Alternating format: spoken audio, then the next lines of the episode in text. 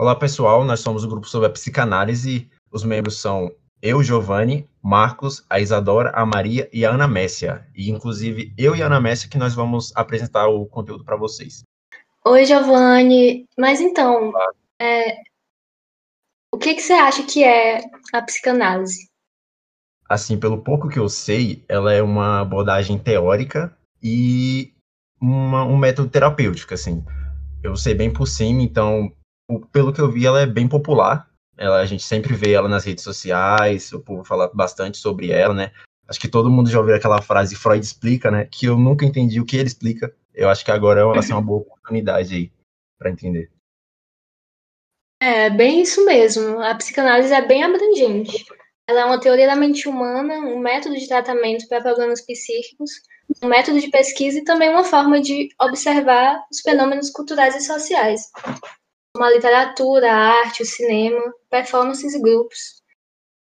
E muitas pessoas confundem, mas a psicanálise ela é independente da psicologia, porque a psicanálise nasceu dentro da medicina e nem é necessário cursar psicologia para praticar a clínica psicanalítica, né? Enfim, a psicanálise parte do princípio que muitos dos nossos processos mentais se dão através do inconsciente e que através da palavra é possível tratar angústias. Diferente dos tratamentos da época, o Freud veio com um método diferente, que é o da palavra, da escuta. Então, dentro da psicanálise, o ouvir ele é um ato e não simplesmente uma percepção. Se torna uma escuta ativa. Ela parte da premissa de que cada ser humano é único. Ela trata cada um a partir de suas particularidades e singularidades, diferente do modelo mais científico, onde o objetivo é a replicabilidade dos resultados. Então, esse é mais um motivo da psicanálise estar desconectada, mesmo que não totalmente, da psicologia convencional. Então, Freud veio mesmo meio que com um divisor de águas para a clínica terapêutica. Assim, eu, eu escuto muito falar sobre Freud, assim, mas eu nunca entendi quem foi ele de verdade, assim, a sua história. Então, você podia falar um pouquinho sobre isso pra gente? Bom, o Sigmund Freud foi um médico e pesquisador alemão responsável por criar a psicanálise e ganhou assim o título de pai da psicanálise. Ele cursou medicina, se, se especializando em fisiologia nervosa, e logo depois viajou para Paris, onde estudou com o médico Jean Charcot, que estudava o tratamento da histeria através da hipnose. E faleceu em 23 de setembro de 1939. Assim, então essa é a história dele, mas qual é a relação dele com a psicanálise, né? Que eu tô ligado que ele é o pai da psicanálise, ele é famoso por isso, assim. Bom, as doenças mentais eram interpretadas e tratadas até o final do século XIX como doenças físicas. E o Freud, insatisfeito com esse método, fundou a psicanálise através do método da livre associação. Ele acreditava que o, o desequilíbrio psíquico ocorria devido à repressão dos sentimentos. Então, durante o diálogo entre o psicanalista e o paciente, o paciente devia expor todas as angústias e medos. Freud ainda propôs o uso da cocaína como analgésico e estimulante para transtornos mentais e estudou temas interessantes, como a histeria, a neurose, a psicose, a sexualidade e os desejos sexuais, sonhos e o inconsciente. Assim, eu sempre ouvi falar desses termos, né, sobre o recalque, principalmente inconsciente. Eu acho que esse é o mais popular do, do Freud. Então, você podia falar um pouquinho sobre esses termos aí, que eu acho muito interessante. Posso sim, claro. Hum. Bom, com o inconsciente, o Freud demonstrou que a maior parte da vida psíquica se desenrola sem que a gente tenha acesso a ela. Né? Ali se encontram principalmente ideias reprimidas que aparecem disfarçadas nos sonhos e nos sintomas neuróticos. Tem também o recalque que você comentou, que é uma hum, forma de negação do e rechaço de elementos do psiquismo, que são ideias, emoções memórias, para fora da consciência. Ele é um mecanismo que tem um dispêndio de energia grande, realizando uma pressão para manter os elementos no inconsciente. E aí tem os, os que são mais famosos, assim, que são o superego, o ego e o id, né? Eles sempre interagem entre si, né, digamos assim. Sim, sim. Ó, o superego é formado a partir das identificações com os pais, dos quais assimila ordens e proibições. Ele assume o papel de juiz e vigilante, uma espécie de autoconsciência moral. Ele é o controlador por excelência dos impulsos do id e age como colaborador nas funções do ego. Pode tornar extremamente severo, anulando as possibilidades de escolha do ego. Já o ego é a parte que organiza o sistema psíquico, que entra em contato direto com a realidade e tem capacidade de atuar sobre ela numa tentativa de adaptação. Ele é mediador dos impulsos instintivos do id e das exigências do superego. E, por fim, o id é fonte da energia psíquica.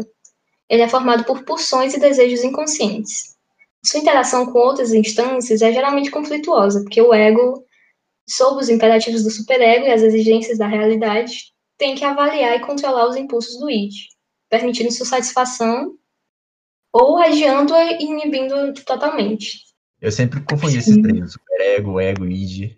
Eu sempre achei, sempre trocava assim o lugar dos dois. Eu acho que agora ficou, ficou mais claro essa, essa questão. E assim, eu, eu, sei que o Freud não foi o único, né? Teve, teve, vários depois dele. Ele, ele que começou, ele é o pai de tudo isso, mas teve outras pessoas também. Você podia falar um pouquinho sobre isso também? Sim, claro. Realmente, a psicanálise é crédito, a fundação da psicanálise é crédito do Freud, mas muitos outros pesquisadores, médicos, psicólogos e entre outros profissionais contribuíram para a exploração desse campo, até a formação do que ele é atualmente. São nomes muito importantes, por exemplo, a Anna Freud, que é a filha do Freud, que focou o estudo em tratamento de crianças. Tem também o Carl Gustav Jung, que é psiquiatra, que contribuiu, que teve contribuições inúmeras até hoje. E o Wilhelm Reich, que colaborava com Freud até que decidiu se desvincular com suas próprias teorias e ideias. Assim, agora vem aquela grande pergunta: para que serve a psicanálise, né? Quais são suas aplicabilidades? Como ela é usada? Eita, isso aí é, é complexo essa pergunta. Assim, Sim. no mundo atual, a busca por uma satisfação absoluta tem levado o sujeito a uma grande angústia. E como já dizia Freud, a ideia de uma satisfação absoluta pode nos sufocar. A necessidade de ter um desempenho acima da média, para ser bem visto pelo outro e assim ser bem visto por si mesmo, desencadeia uma grande angústia. Então, a psicanálise tem um papel fundamental para lembrar que essa condição de satisfação nunca vai ser extinta.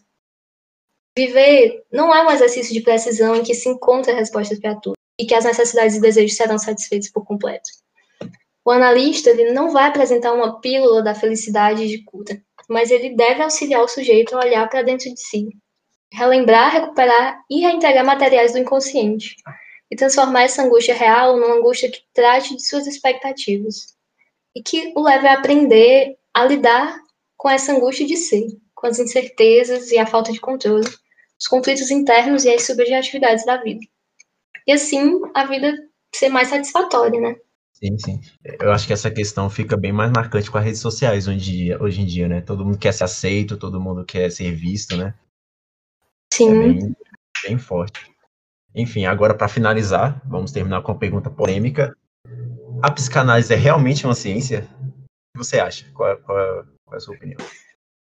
Então, ao longo do tempo, muitas pessoas contestaram o estado científico da psicanálise, né? Por exemplo, Wittgenstein argumentou que as interpretações psicanalíticas não são explicações, e por isso psicanálise não seria ciência enquanto Popper afirmou que a psicanálise não contempla enunciados refutáveis. Esse debate se mantém muito relevante e complexo hoje, né? tendo em vista como a, a definição de ciência cada vez mais complexa e ampla.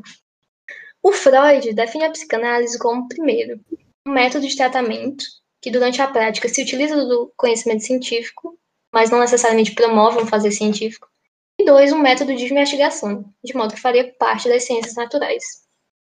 Então, comparando esses dois conceitos, de psicanálise e ciência, a gente percebe que a principal problemática é o objeto de estudo da psicanálise, que são atos falhos, sonhos e sintomas, por exemplo, que podem ou não se encaixar na definição de objeto para Kant. E eu vou ser sincera, não há uma resposta certa para essa questão. Mas enquanto isso, também é necessário considerar que a psicanálise mobiliza conhecimentos utilizando um método esteve uhum. desde seu surgimento associada a discussões e promovendo contribuições para o meio, meio científico. Então, em meio a essa complexa discussão, algo é certo. o saber científico ele se transforma e então novos princípios epistemológicos podem surgir e alguns paradigmas podem ser quebrados. E talvez a psicanálise possa contribuir para isso dentro do campo científico. Perfeito. É como se, por exemplo, a psicanálise ela não é bem uma ciência, mas ela também não é uma pseudociência, ela é uma não ciência, né? Ela, apesar de não ter os métodos falseáveis, ela não se enquadra no, ela, é, ela se adapta a, ao conhecimento, às, às coisas novas, né, que chegam. Então isso é, é muito interessante. Sim, exatamente. E chegou a nossa hora. Espero que vocês tenham gostado e muito obrigado. Até mais. Obrigada.